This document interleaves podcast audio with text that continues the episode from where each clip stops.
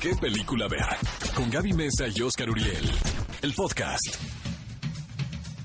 ¿Qué tal amigos? ¿Cómo están? Bienvenidos. Esto es ¿Qué película ver? Un programa de Cinépolis por XFM 104.9. Qué gozada darle los buenos días de manera cinematográfica. Y adivinen qué amigos, este es el programa número 50 Gaby Mesa con Z. Venga. Hoy estoy muy feliz, Oscar, de que sea el programa número 50, porque era, era un proyecto que Oscar y yo, pues tenemos un par de años Sí. ya queriendo realizar y afortunadamente Cinépolis confió en nosotros. Y nuestra Dijo, casa pues, Exa FM, del Exacto. señor Jesse Cervantes. Muchas gracias. Y el pollo.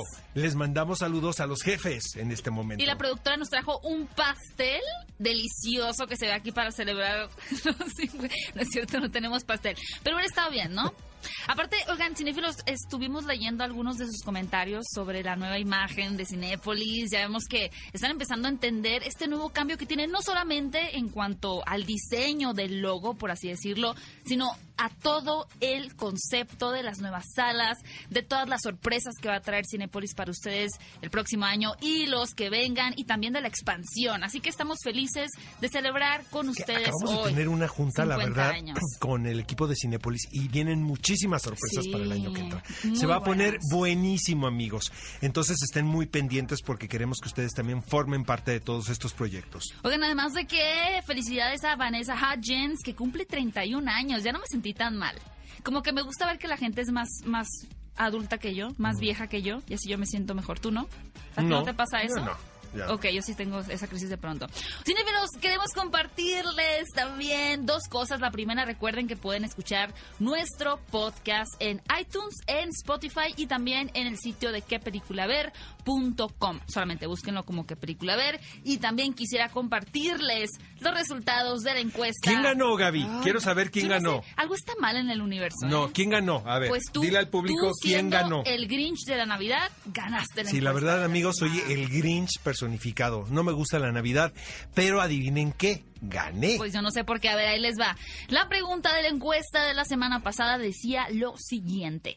¿Cuál de estas películas navideñas es su favorita? Las opciones eran El Regalo Prometido, que fue la que yo voté, Mi Pobre Angelito, la ganadora, Elf, el Duende, la gran perdedora y Santa Cláusula, que tuvo un 13%. Tuvimos más votos de lo normal. Miles de votos como siempre, pero más de lo normal. Ganó muchísimo, ¿no? Muchas La trivia del programa Porque pasado. la gente sí le gusta la Navidad. Amigos, sigan participando con nosotros. Tenemos una super trivia en este programa. Ah, y por cierto, un saludo muy especial a los tuiteros ganadores de los kits de It capítulo 2 que les regalamos la semana pasada por su estreno en Cinepolis Click. Un saludo a Alexis Ramírez, Eduardo González, Jessica Ramírez y Jordan Emanuel. Felicidades por llevarse estos geniales kits. ¿Qué película ver? Un programa de Cinépolis en XFM.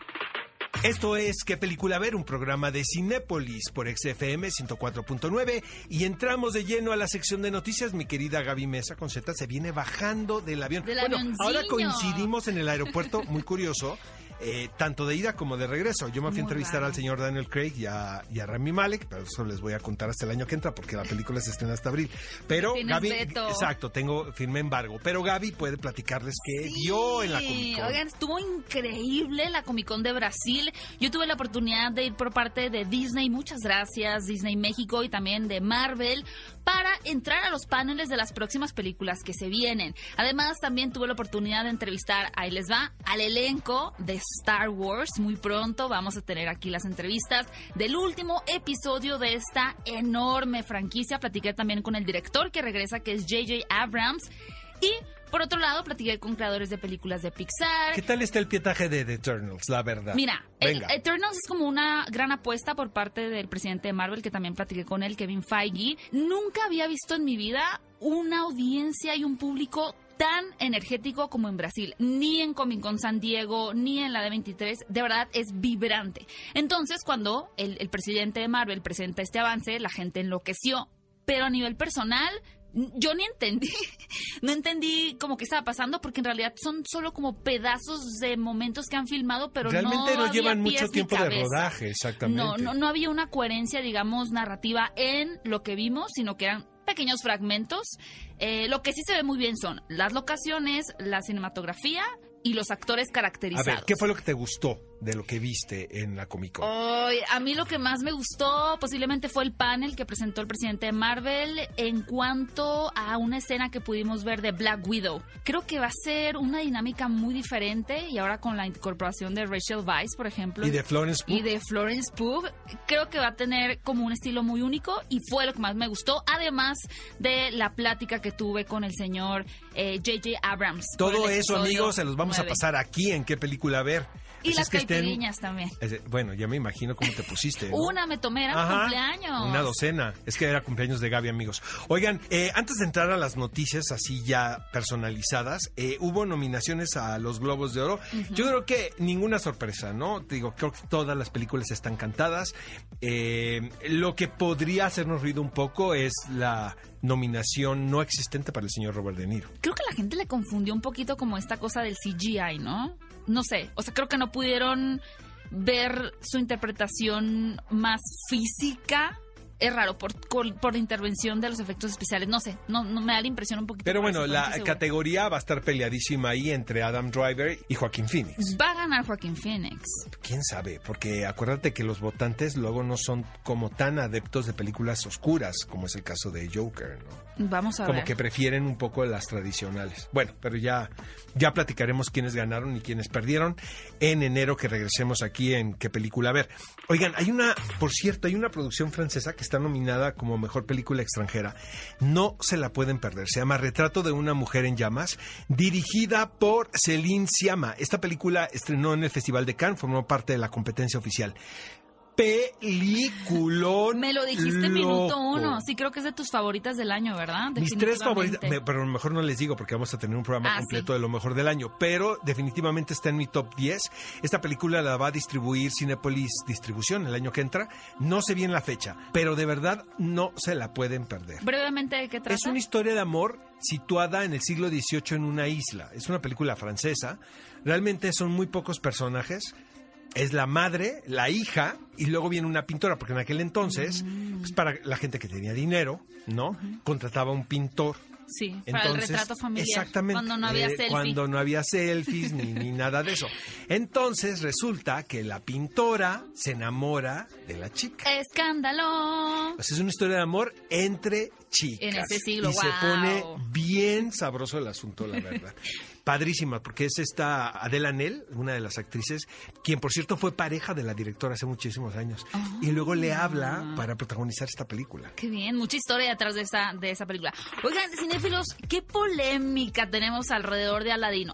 Primero, hace algunos días les contamos que el actor Mina Masud estaba batallando muchísimo para conseguir trabajo. Después de dar vida a Aladín, pues ya al parecer nadie lo busca, no Pero lo es que no, le- pero no ha ido a un nada. solo casting. Ya lo, ya lo declaró. Que o sea, ni no siquiera hay- no se queda, sino que no lo llaman para castear. O sea, le dieron la espalda 100%. Pero es que no le dieron la espalda. Lo que habla es que sigue habiendo mucho racismo en la industria. Y justamente esta semana se anunció que Disney está planeando hacer una película spin-off, es decir, que parta de live action de Aladdin, pero ahora contando la historia del personaje del príncipe Anders. ¿Recuerdan este príncipe que intenta conquistar a Jasmine de una manera muy tonta? Es un como un príncipe muy bobo.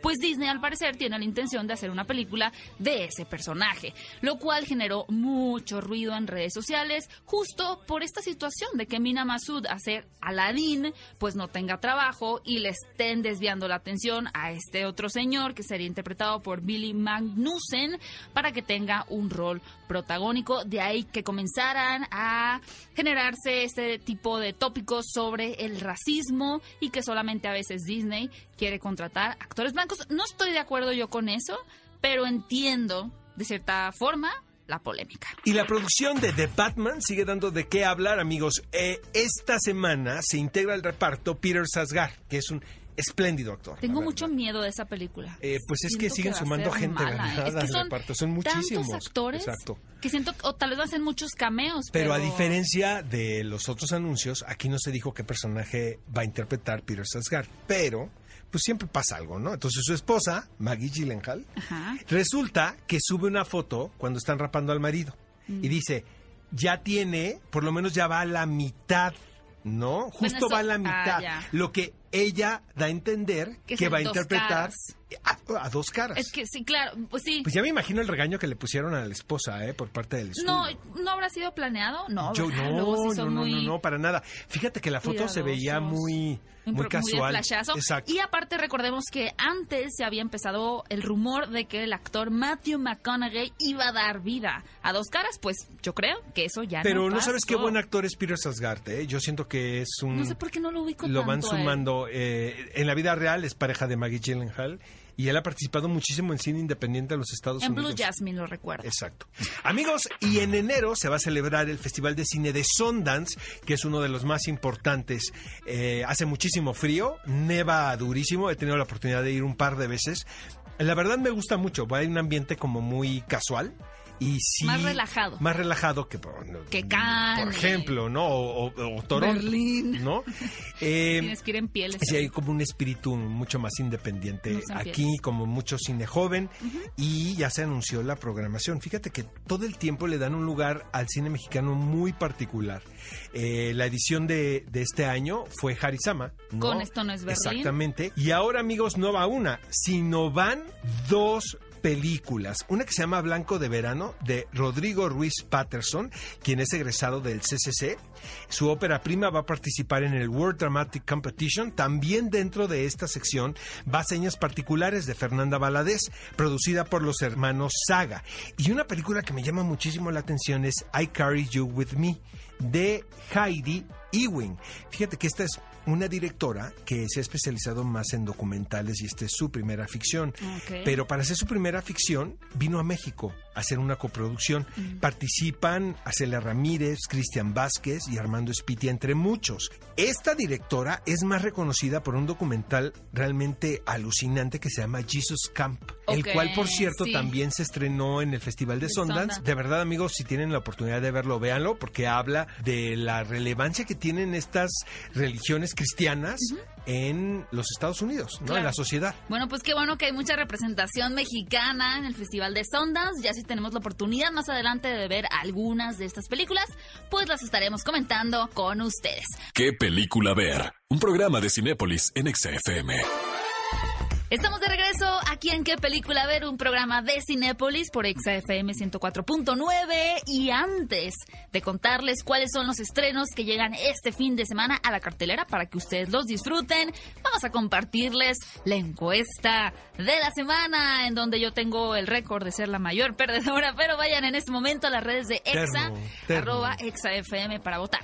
Aquí les va la pregunta, Oscar, pon atención. Ya que comenzó el maratón Guadalupe Reyes, Ajá. ¿cuál de estas películas de alcohol, sexo y diversión A ver, es tu a ver, favorita? a ver, a ver, a ver, ¿cuáles son? Carol.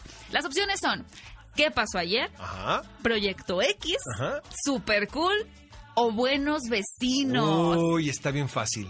Yo me voy por super bad, super cool. Te voy a ganar esta vez. Peliculón loco. Siento que te voy a ganar con ¿Qué pasó ayer? De Todd Phillips, el director de Joker. Hijo, va a estar bien bueno. Amigos, Va a estar voten en este momento de verdad Voten por por qué Super pasó Cool. ayer. Super Bad. ¿Qué pasó De verdad, ayer? háganme caso, amigos. ¿Quieren ganar? Voten por eso. Y ahora sí, vamos a comentar los estrenos de esta semana, por supuesto. El estreno en la jungla que llega. Fíjate, Oscar, a mí me confunde mucho de pronto porque pienso que es Jumanji 2, pero no, es Jumanji 3. Recordemos que se trata del reboot de esa película clásica de los 90 y ahora nuevamente protagonizada por Kevin Hart, por La Roca y por algunos añadidos como el señor Danny DeVito, pues llega Jumanji el siguiente nivel. Ya saben la premisa, ahora todo sucede dentro de un videojuego, pero a diferencia de la primera, ahora se expande el universo y la película nos lleva a nuevos parajes y rincones dentro del juego como al desierto o la montaña. Si fueron fanáticos de la primera, pues no se pueden perder esta secuela, igual de divertida, igual de llena de aventuras. Por cierto, nuestro querido Bully de qué película ver tuvo la oportunidad de platicar con los protagonistas, así que vamos a escuchar un poquito de lo que le contaron. Amigos de Cinepolis, estoy aquí con Dwayne Johnson y Kevin Hart. Guys, you're Chicos, son increíbles, estoy muy emocionado. En esta película de Jumanji, sus personajes definen lo que es la amistad. They definitely do, and uh, our journey within friendship Definitivamente nuestro camino en la amistad that's not just relatable no solo es uno con el que te puedes identificar y entender. Es poderoso. uh, to see our guys go through what they went through, uh, and Ver cómo estos chicos pasan por lo que pasan y a dónde llegan. Your new personifications. Jack, sus nuevas personificaciones en algunas partes son increíbles. How do- how do you got to ¿Cómo llegaron a usar su personaje en servicio de una personalidad? No estoy en libertad de decir de todo lo que quieres saber. Pero es cierto que mezclamos un poco las cartas. Jugadores diferentes, con diferentes papeles. Fue un reto. Me tocó interpretar un personaje que no me había tocado antes. Fue aterrador y divertido. Pero al mismo tiempo eso es lo que quieres de un papel. Empujar el sobre. ¿Por qué alguien regresaría a Jumanji? ¿Por qué? ¿Por qué? Para rescatar a sus amigos. Su amistad es profunda, los lazos son profundos. Y voy a decir esto de Kevin. Cuando mirabas hacia atrás, cuando empezamos a pensar en trabajar juntos en el 2014-2015, estábamos en diferentes momentos de nuestras carreras. Y es muy padre ver cómo Kevin ha seguido creciendo y ya sabes, nosotros también tenemos este lazo y amistad que ha ido creciendo. Y de alguna manera empatamos lo que estábamos haciendo fuera de la pantalla. Simplemente es un placer trabajar con él. Aunque algunos días me dan ganas de... Ya sabes, como hay personas que escalan montañas y es tan peligroso. Las posibilidades de sobrevivir son pocas, pero lo hacen por la emoción, son adictos a la adrenalina. Supongo que nosotros regresamos a Jumanji porque queremos la emoción del juego. También llega a cartelera esta semana, amigos, Secretos de Estado, dirigida por Gavin Hood. Esta película es protagonizada por Kira Knightley. Y Gaby, de verdad, me llama mucho la atención porque la anécdota es por demás interesante. Resulta que en el 2003 está este personaje, está basado en un caso de la vida real. Ajá. Está esta mujer que trabaja de alguna manera manejando información confidencial del gobierno. Y se da cuenta de que tanto el gobierno británico como los norteamericanos están creando pruebas falsas para poder tener un, prete- un pretexto y atacar Irak. Pero imagínate lo grave. Lo que la película propone es este dilema moral de que, ¿qué haces? O sea, finalmente este personaje presenta estas pruebas a los medios de comunicación. No, y la quieren ahorcar, ¿no? Exactamente, la acusan de traidora a la patria. Claro. Exactamente. Sí se entiende. Pero te voy a decir una cosa, es tan importante lo que se está contando en esta película y creo que definitivamente es una de las mejores actuaciones de Keira Knightley que muchísimos actores ingleses intervienen en esta película con personajes muy pequeños, casi cameos, porque todo mundo quería estar involucrado en esta película. Pero no creo que sea considerada para el Oscar. No, nada de eso, pero no tiene es esa pretensión. Es una muy buena película, de verdad, amigos. Secretos de Estado con Keira Knightley. En la propuesta mexicana llegó una película que ha sido presentada y galardonada también en diferentes festivales y que, de hecho, no se vayan porque tendremos aquí en la cabina al director y al elenco de Esto no es Berlín. Es un homenaje, amigos, a la época, a la década de los 80, cómo se vivió esa década en la Ciudad de México. Hay que poner en contexto de que no había redes sociales, la tecnología, pues no había estos avances. Entonces, realmente cada periodo se vivía de una manera distinta porque cada sociedad lo adoptaba. Siento que ahora lo que ha provocado las redes sociales es Una singularidad, ¿no? Exactamente, se vive distin- se vive igual, Igual. aquí que en Nueva York, que en Quito, Ecuador, que en Lima, Perú. Todos escuchan este La Sebastián misma Yatra. exactamente, se visten igual. Se visten ¿no? igual. En cambio, en los 80, lo que hace Harry es un coming of age, tal cual, Ok. de unos jovencitos que viven este periodo al máximo, y no les cuento más. Me gustó mucho la película y de verdad es una muy buena opción para ir al cine este fin de semana. También tenemos un título muy peculiar siguiendo la línea de las películas que denuncian a los pederastas en la iglesia. Llega el título Por la una cosa, gracia de verdad, Dios. eh, yo vi Te esta película ¿verdad? eh, dentro de la muestra, porque formó parte del programa.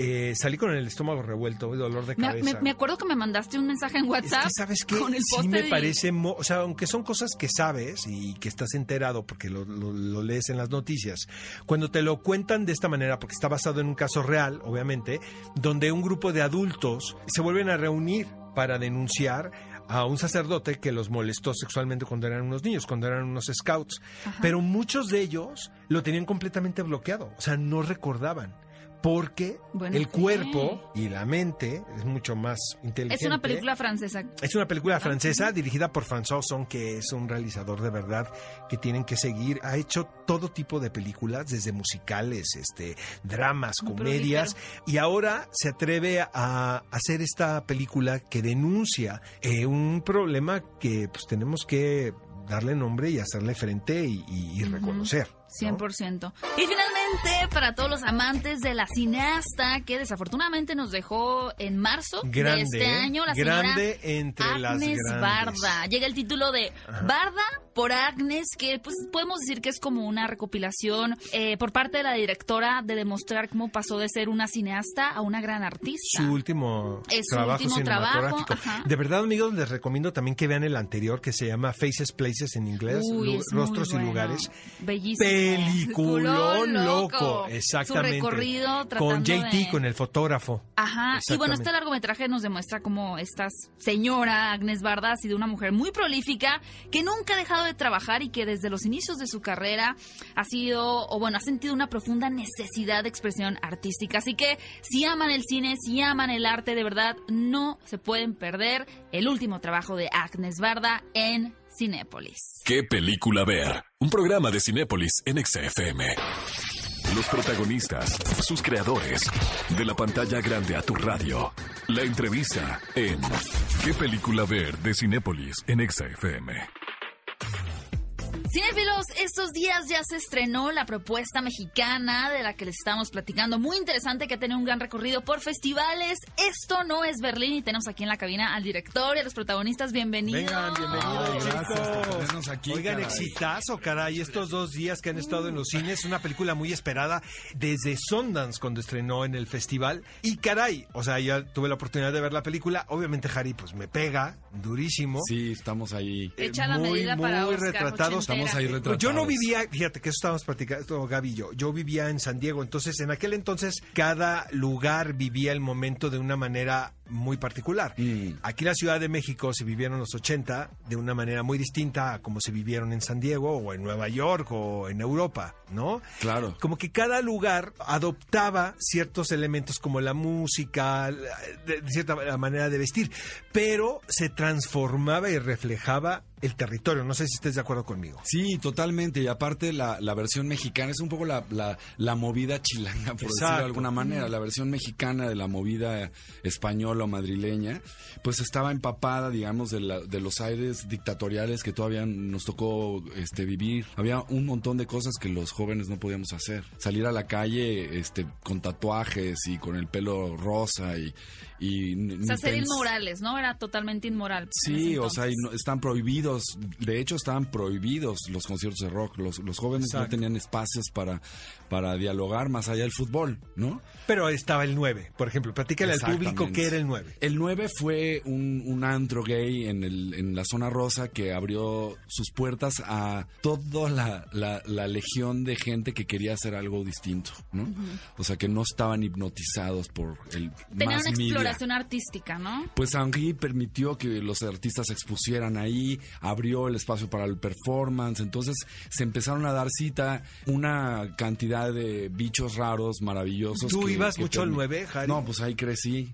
La verdad es que sí, o sea, en el Es 86 niño del estuve ahí Yo cuando diario, llegué era le- una leyenda urbana el lugar, ¿no? Todo el mundo me decía, no, hombre, es que en ese lugar sucedió esto, esto, el otro, que tenía que ver también con mucho el movimiento cultural, ¿no? Como la expresión artística, o pues también What's in, What's out, ¿no? O sea, quiénes eran Sí, los sí, cool sí. en ese momento. Sí. Caifanes, por ejemplo, me acuerdo que Saúl... Esto es previo, de hecho. Esto es como justo el- la transición entre ¿Sabes las insólitas y los caifanes. Exacto, eh, Claudia Ramírez me contaba mucho del antro. Cuéntanos sí, ustedes también. Total. Y Claudia Fernández. ¿te Sí, sí, sí, sí. Arián Pellicer estaba Arián. súper metida en ese mundo. Este, pues, Jimena Cuevas, obviamente. Eh, pues había un una super banda. Oigan, chicos, ¿y Sí. ustedes cómo le hicieron para la investigación? Bueno, obviamente, aparte de lo que Cómo se empaparon. Harry les contaba, ¿no? De primera mano, pero... No se vale pasar el micrófono al otro, al otro actor. Exactamente. A ver, José Antonio. ¿Quién? Ok. El valiente. Bueno, pues este, pues Harry hizo un gran, gran trabajo, un eh, arduo y profundo con nosotros de irnos empapando y permeando de, de su perspectiva de esos años y de el contexto en el cual le, tocó y que justo es el contexto en el cual se ve envuelto la película. Este, en esta situación pues un poco, bueno, más bien completamente convencional, de familias, pues, la verdad, también disfuncionales, en, en de ideologías también, este, un poco de, de derecha, ¿no? Este, con la escuela católica, y la parte que es como la transición, la segunda parte de la película, que es justo lo que habla de, de esta contracultura y las la, la expresión artística y todos los movimientos que en ese momento esas personas tenían que refugiarse en lugares como el 9 y que en, en la película es el Aztec. Este, pero eso yo siento que yo me siento un poco familiarizado por mis padres que son eh, gente de teatro, entonces yo siento que yo crecí con, con su grupo de amigos, que son mis amigos, son más mis amigos que Sí, los pero tú en los escuela. 80 no estabas ni planeado. No, amigo. ni planeado, pero, pero de repente nos Pero dicen como, una ¿cómo ven este? Sí, exacto. Yo siento, o sea, yo crecí escuchando de lo que ellos habían vivido Ay, en el teatro y Ah, cómo bueno, ellos sí. rompieron con estas estructuras en sus casas que también no les permitían mucho Mm. explorar este este lado, era un poco tabú y que también gran parte de ese grupo era era este homosexual, entonces también había ahí una un prejuicio de, de, de, de hacerlos como un poco menos. Oye, Harry, ¿realmente hemos evolucionado o seguimos siendo los mismos? Yo lo que siento es que nuestra generación fue como una piedrita muy pequeña que pegó así en un, en un, en un agua apacible y que abrió la- el primer círculo, digamos. Ese- esa primer reverberación viene, en mi opinión, de, claro, probablemente de los 70s y de estos 80s muy todavía, en, México al menos, como muy, muy este, castigados por la, por la prohibición general, ¿no? Siento que eh, esta nueva generación, ya la, la ola creció, es un oleaje mucho más amplio, pero seguimos reflexionando las mismas cosas. Creo que hay mucho que hacer Es todavía. ¿no? ¿sabes qué? De repente pienso, y bueno, leo la- las noticias y me doy cuenta que en- parece que seguimos viviendo lo mismo que hace 30 años, creo que es la O sea, comunicación lo que la cambió. Podemos hablarlo Pero la intolerancia, hablar. el racismo. Es igual. Sigue siendo igual. O sea, probablemente se manifieste de forma distinta, ¿no? Y vaya, hay una cierta apertura ahora, ¿no? Este, que es más. Pero medio vamos, falsa la apertura de Exactamente. pronto, sí. Yo Nada creo que es una cumplir. apertura que está nada a mano de Sí, ser convencional. falsa. Sí, sí. ¿Estás de acuerdo? Oye, Mauro, ¿qué te causaba diversión a ti? O sea, ¿qué, qué- por qué eran chistosos los, los 80, por ejemplo? Bueno, con lo que yo exploré, a mí no me parecen chistosos los ochentas. Más bien sufriste. En realidad, pues, no sé, creo que de lo que estaban hablando ahorita, creo que es algo que mi- en lo que mi personaje se enfoca mucho, ¿no? Como en el movimiento y en la expresión y en la búsqueda de igualdad y de búsqueda de respeto. Y bueno, yo al ser gay y vivir en México en el 2019, donde como ustedes lo estaban comentando, fingimos ser una sociedad abierta, Sí. donde realmente pero donde realmente no nos interesa lo que le está pasando a la persona que está a nuestro lado. Exacto. Y nos hacemos de la vista gorda. Entonces, lo que exploré con Nico es que realmente lo comentábamos ayer, es que a mí no me hubiera gustado vivir en los años O sea, 80. tú estás más contento de estar No. aquí en 2019. Pues no sé si más contento, pero pues mínimo ahorita puedo salir con las uñas pintadas, puedo salir vestido como yo quiera y probablemente la gente me vea feo, pero posiblemente nadie me golpee. No, pero vamos a debatir esto. Fíjate que yo, o sea, viví el coming of age en los 80 totalmente, ¿no?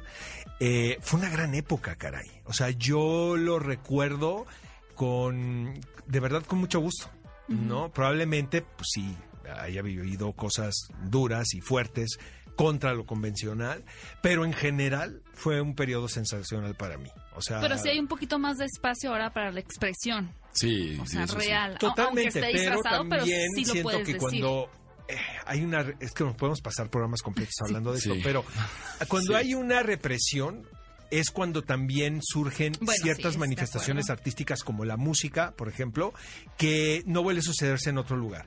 Y siento que ahora la manera de comunicarnos nos ha, nos ha puesto muchos obstáculos. Como, como incluso como seres humanos y como creativos y Yo como creo que nos ha, vuelto, nos ha vuelto más superficiales en realidad. Totalmente. Pues todo más fácil, ¿no? Yo la onda punk, por ejemplo, te la compré cañón. O sea, yo te- sigo teniendo una chamarra que compré en Camden Town, digo, una vez que la primera vez que fui a Londres y no me la quitaba, o sea, hasta me bañaba con ella y ahí la tengo porque sí me sentía, pero creía en el movimiento, no solamente era poser, ¿sabes? Vamos a En fin. lo vamos a demostrar. Chicos, muchas gracias por venir. Oigan, qué padre gracias a película, ustedes. caray, de verdad. Muchas felicidades. felicidades. Sí, ya la Bueno. pueden ir a ver. Esto no es Berlín, a su sala de Cinépolis favorita. Exacto, se estrenó la película Antier pero pues ya este fin de semana es el primer el primero de la película, entonces es muy importante. Es una película para jóvenes, ¿eh? con todo y que puedes pensar de que vayamos a la nostalgia, nostalgia, siento que es para las nuevas generaciones. O sea, Sí. para ver cómo se vivía la juventud hace 30 años. Son los que se la han apropiado sin duda en todo el mundo, la verdad, y Los estamos jóvenes. muy contentos, sí, estamos muy contentos con Estuvieron eso. en Nueva York, hay presumidos, ¿no? Sí, sí, estamos- y aparte nos ha tocado viajar mucho porque somos ya nos hicimos medio familia, entonces hemos ido de aquí para arriba. Desde Sundance íbamos como muégano. Sí, El exacto. perro íbamos, ¿no? Qué padre que se hizo esta película, de verdad, felicidades, Gary. Muchísimas este, gracias. Felicidades, chicos, y que Gracias. sea la primera de Muchas muchas, muchas, muchas, muchas películas más. Esto es ¿Qué película ver? Un programa de Cinépolis por XFM 104.9. ¿Qué película ver? Un programa de Cinépolis en XFM. Toma 5. Top 5 de películas que no te puedes perder. ¿Qué película ver de Cinépolis en XFM?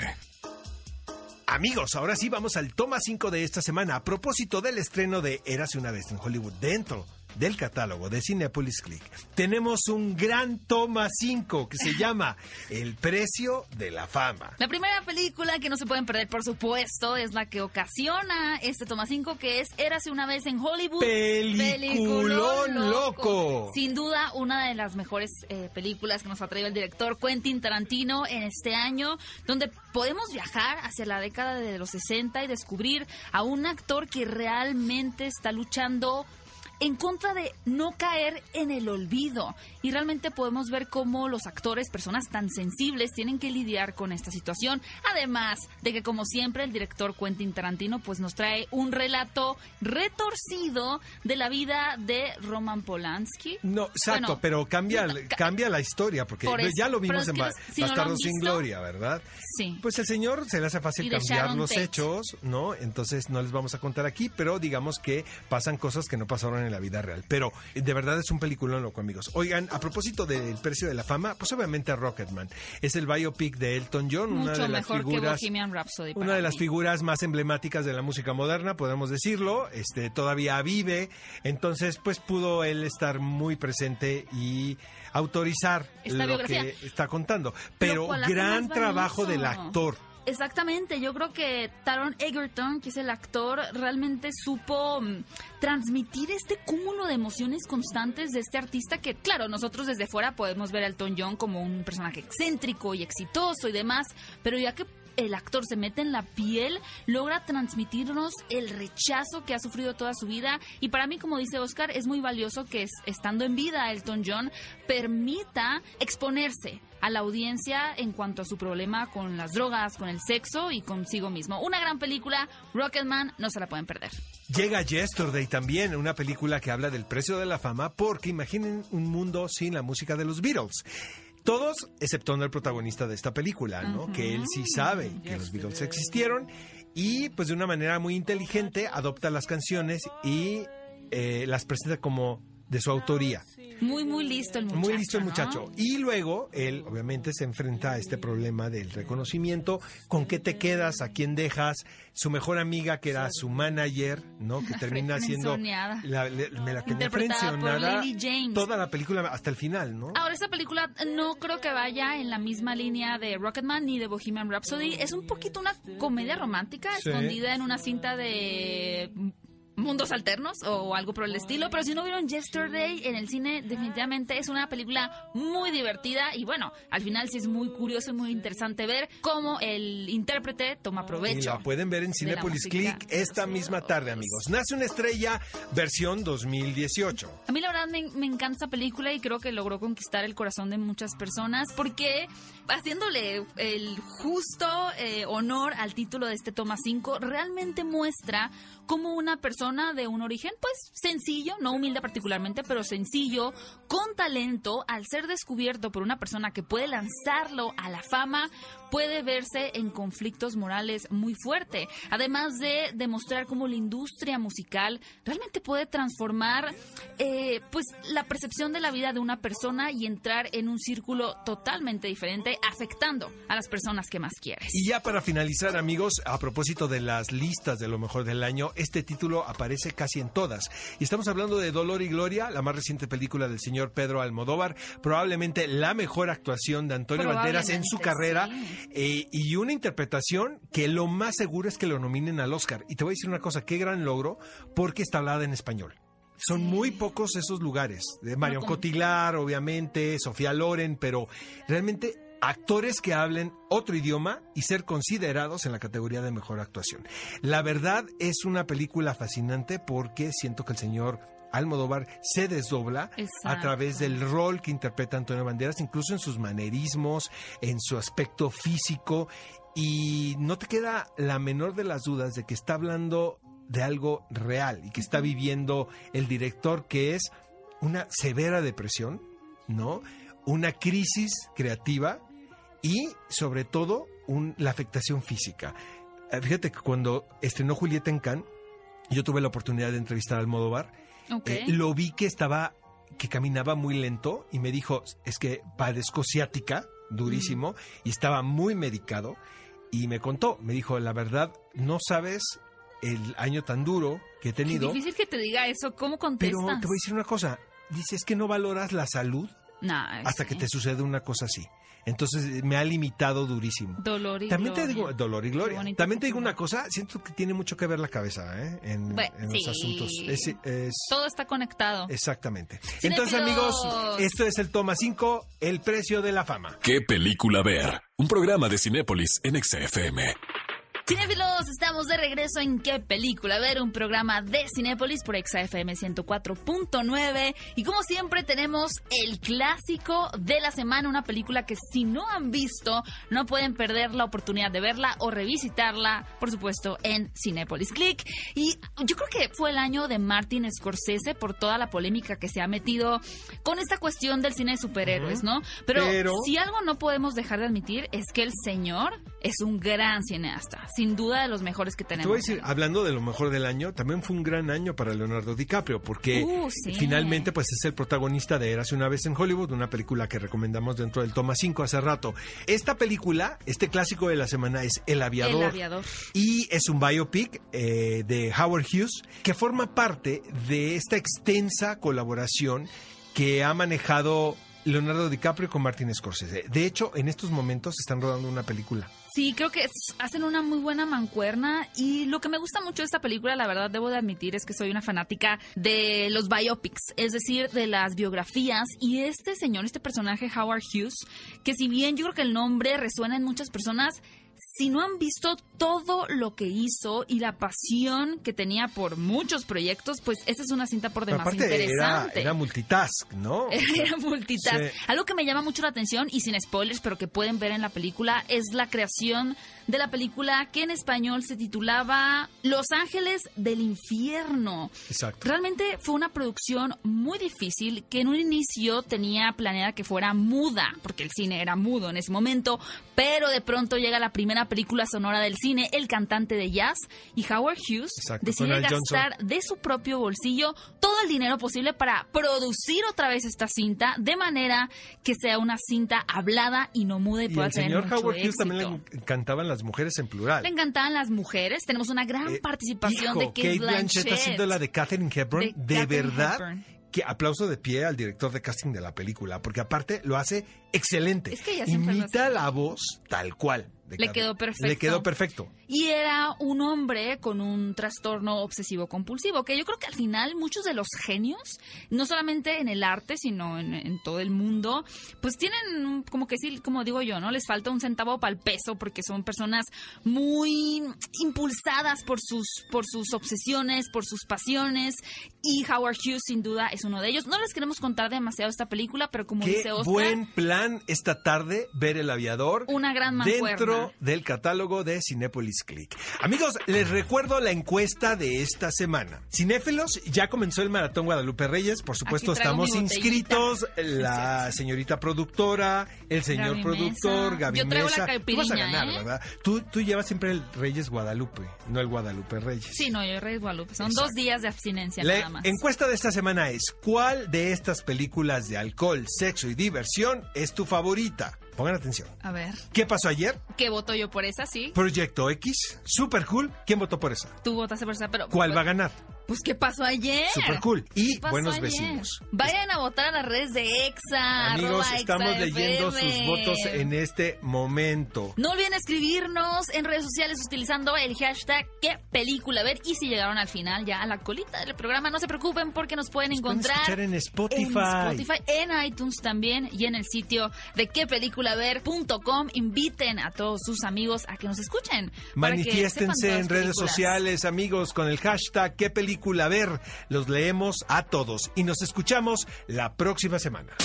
Ve a Cinépolis y utiliza el hashtag qué película ver. Escúchanos en vivo todos los sábados a las 10 de la mañana en Exa FM 104.9.